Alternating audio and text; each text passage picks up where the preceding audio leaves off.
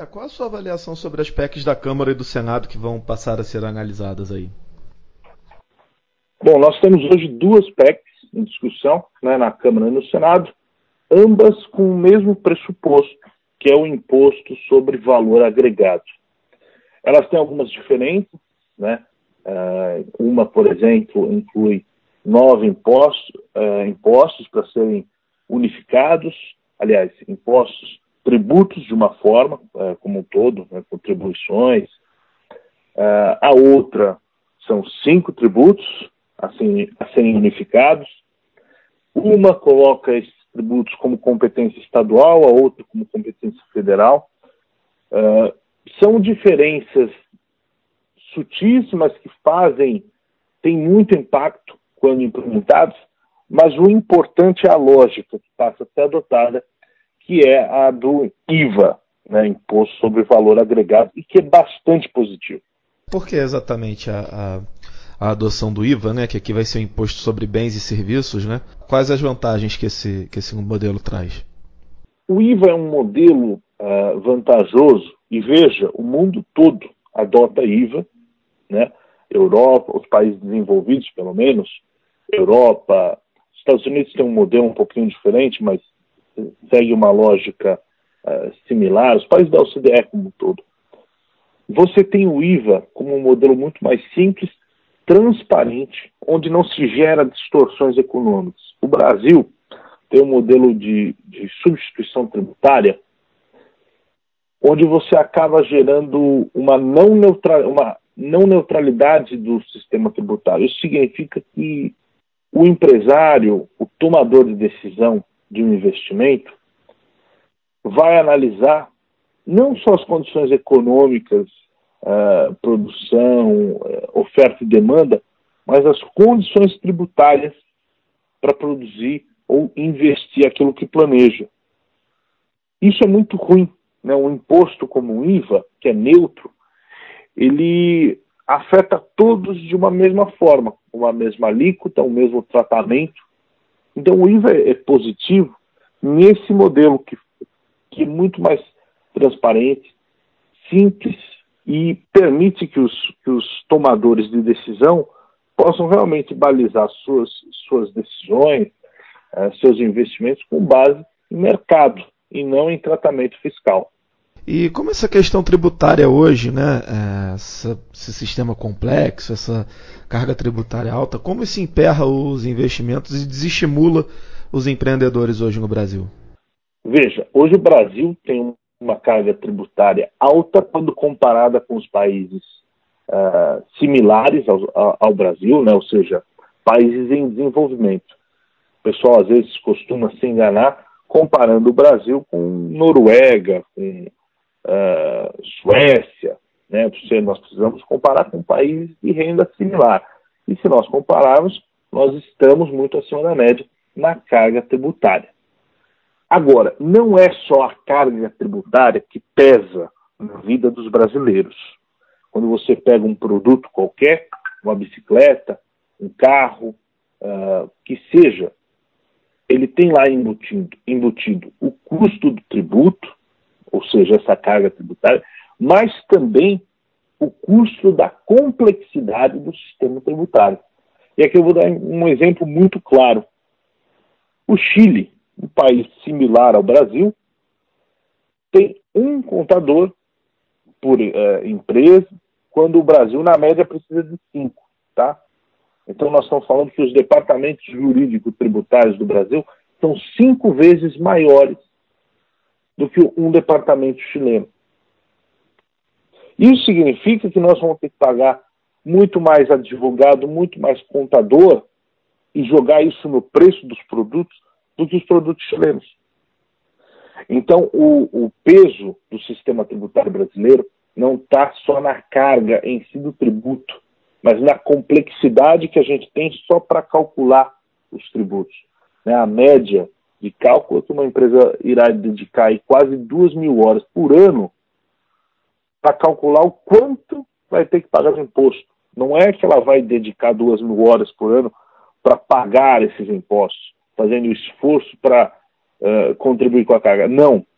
Ela está perdendo todo esse tempo só para tentar acertar o quanto vai pagar. E nós ainda temos uh, como um fator especialmente uh, negativo para os investimentos, que é a insegurança jurídica. O, o sistema tributário brasileiro tem, é, é tão complexo a ponto de advogados tributaristas muitas vezes discordarem e não saberem qual caminho tomar quando analisando o que uma empresa deve ou não pagar. Porque cada, cada produto, cada matéria-prima, muitas vezes tem alíquotas diferentes. Se vem de estados diferentes, elas pagam diferentes alíquotas. Dependendo para quem você venda ou não, você paga alíquotas diferentes. Então, no final, nós não temos transparência nenhuma. Você estima o quanto irá pagar, mas nunca tem certeza.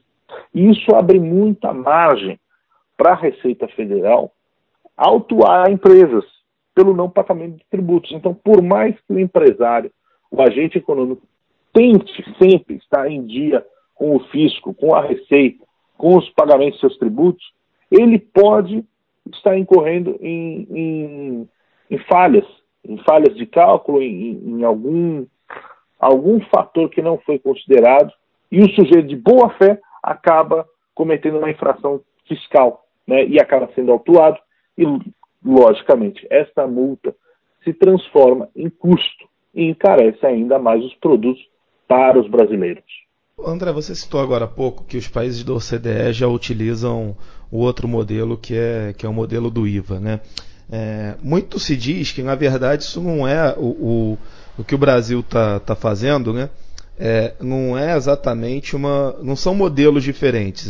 O modelo do Brasil é, é, é arcaico, né, atualmente e tal. E, então, assim, qual a, qual a importância do Brasil atualizar essas regras e entrar em linha com o que já é praticado em outros países? Veja, você tem alguns fatores. Né? Primeiro, a nossa competitividade em âmbito global. O Brasil está ficando para trás.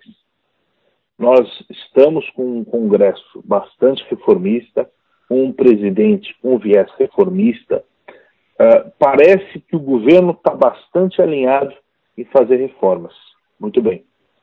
Não adianta em nada nós trabalharmos por reformas para conter o gasto público, trazer mais responsabilidade fiscal, se nós não fizermos a lição de casa do ambiente de negócios. E aqui eu vou dar um paralelo muito similar à situação atual do Brasil.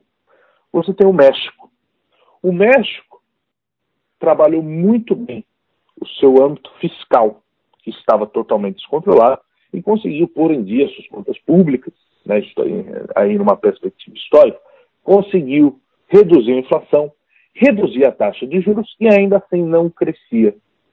Por que isso? Porque não trabalhou o ambiente de negócios. E a, a reforma tributária modificando o sistema tributário hoje é o que, é o que mais pode impactar, talvez, o ambiente de negócios, que é justamente essa insegurança jurídica. Então, para a gente ter investimentos externos vindo para o Brasil, para gerar emprego, gerar renda, produção, fazer crescer a nossa economia, nós precisamos de um sistema tributário que esteja alinhado com os outros países. O investidor externo tem receio em colocar dinheiro, alocar capital e apostar no Brasil se não sabe como funciona a lógica do sistema tributário brasileiro. E hoje não só nós praticamente não temos uma lógica, né, ele é o sistema tributário brasileiro é irracional, como é pouco transparente. O IVA, nós sabemos como funciona, nós sabemos o quanto se paga de alíquota, então fica muito claro para o investidor tomar a decisão entre investir ou não, com base num cálculo claro, objetivo de alíquota que ele tem que levar em consideração. Na Alemanha, você sabe que você paga 19% num Big Mac, no carro, no. Enfim, qualquer produto, uma, uma garrafa de Coca-Cola, você sabe que você está pagando, é o IVA deles. É uma alíquota transparente. Aqui no Brasil, não. É um mistério. Você, porque a alíquota muda a cada, a cada decisão de compra e venda de um local. Então, para o investidor brasileiro, para o investidor externo apostar no ambiente brasileiro, nós precisamos estar alinhados com as regras também dos outros países, os países envolvidos. Agora, esse novo modelo tributário, na sua opinião, ele pode ser útil nas duas pontas, quer dizer, além de facilitar a vida do cidadão, reduzindo a, a carga tributária, a burocracia, ele também ajudar a recuperar as contas públicas do, dos governos? Eu não tenho dúvida que um, um novo modelo tributário baseado no IVA, Imposto sobre Valor Agregado, vai ter um efeito positivo para as duas pontas, né, as contas públicas e para o contribuinte. Por quê? Importante a gente notar, as reformas tributárias que estão sendo debatidas não prevêem aumento da carga tributária total. Isso é muito bom ficar claro. O que vai mudar é o modo como essa carga tributária é arrecadada, ou seja, o montante final, total, que sai do contribuinte para o governo será o mesmo. O que muda é como esse montante será transferido do contribuinte para o governo. Porque hoje esse meio esse caminho aqui no meio termo é muito complexo, é pouco transparente e gera muito custo. Gera custos o simples fato de sair do contribuinte para o governo. Isso encarece, no final acaba encarecendo todo, não é a carga tributária em si, ou seja, o quanto o governo arrecada, é o custo da burocracia, que é um custo estúpido, é um custo que poderia ser eliminado barateando a vida do brasileiro. Então aí está o benefício de uma das pontas, que é o contribuinte.